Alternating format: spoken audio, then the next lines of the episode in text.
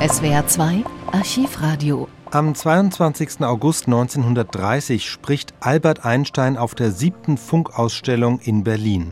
Die Funkausstellung ist seit ihrem Beginn 1924 immer größer geworden, so wie das Radio noch jung ist und wächst. Reichsrundfunkkommissar Hans Bredow kündigt Albert Einstein an. Hier zunächst der entsprechende Auszug aus Bredows Rede. Einstein selbst spricht nach etwa anderthalb Minuten. Der Hörer hat heute nicht nur die Möglichkeit, sondern auch das Recht gewonnen, an allen großen historischen oder kulturellen Ereignissen der Jetztzeit teilzunehmen. Er hat sich hieran gewöhnt und es gibt wohl heute kein großes Ereignis mehr, das nicht jeder, der einen Rundfunkapparat sitzt, unmittelbar miterleben kann. Sage, er hat sich daran gewöhnt und erhebt auch einen Anspruch darauf, an allem teilnehmen zu dürfen. Vor allen Dingen erhebt er auch einen Anspruch darauf, die großen Männer seiner Zeit in Wissenschaft, Technik und Kunst, Technik und Kunst zu erleben und sie sprechen zu hören.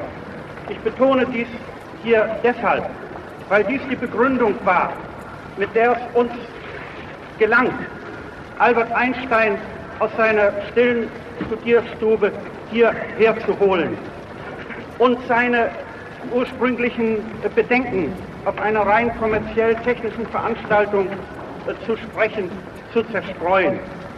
Wir haben ihm etwa gesagt, Sie gehören nicht sich selbst, Sie gehören auch nicht allein der Wissenschaft, sondern Sie gehören der Allgemeinheit. Verehrte Ahn- und Abwesende. Wenn ihr den Rundfunk hört, so denkt auch daran, wie die Menschen in den Besitz dieses wunderbaren Werkzeuges der Mitteilung gekommen sind.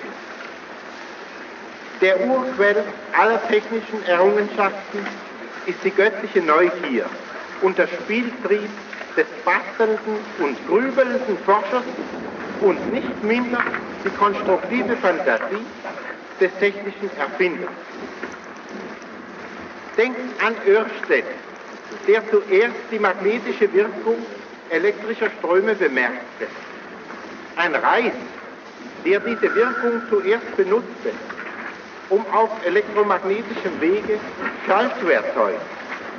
An Bell, der unter Benutzung empfindlicher Kontakte mit seinem Mikrofon zuerst Schallschwingungen in variable elektrische Ströme verwandelte.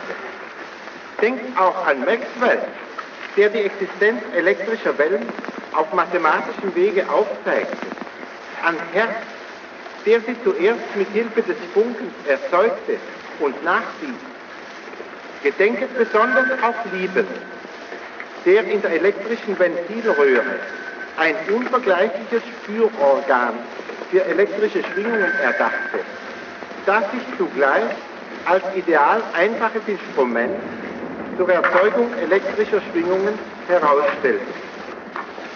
Gedenke dankbar des Heeres namenloser Techniker, welche die Instrumente des Radioverkehrs so vereinfachten und der Massenfabrikation anpassten, dass sie jedermann zugänglich geworden sind.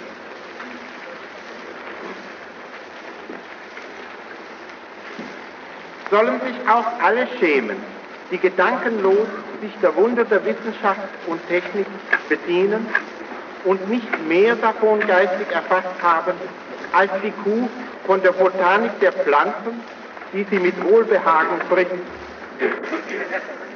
Denket auch daran, dass die Techniker es sind, die erst wahre Demokratie möglich machen. Denn sie erleichtern nicht nur des Menschen Tagewerk, sondern machen auch die Werke der feinsten Denker und Künstler, deren Genuss noch vor kurzem ein Privileg bevorzugter Klassen war, der Gesamtheit zugänglich und erwecken so die Völker aus schläfriger Stumpfheit.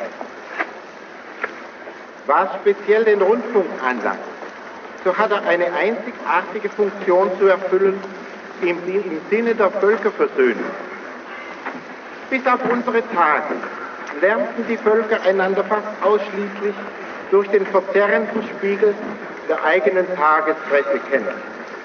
Der Rundfunk zeigt sie einander in lebendigster Form und in der Hauptsache von der liebenswürdigen Seite. Er wird so dazu beitragen, das Gefühl gegenseitiger Fremdheit auszutilgen, das so leicht in Misstrauen und Feindseligkeit umschlägt. Betrachtet in dieser Gesinnung die Ergebnisse des Schaffens, welche diese Ausstellung den staunenden Sinnen des Besuchers darbietet. SWR 2 Archivradio. Viele weitere historische Tonaufnahmen gibt es, thematisch sortiert, unter archivradio.de.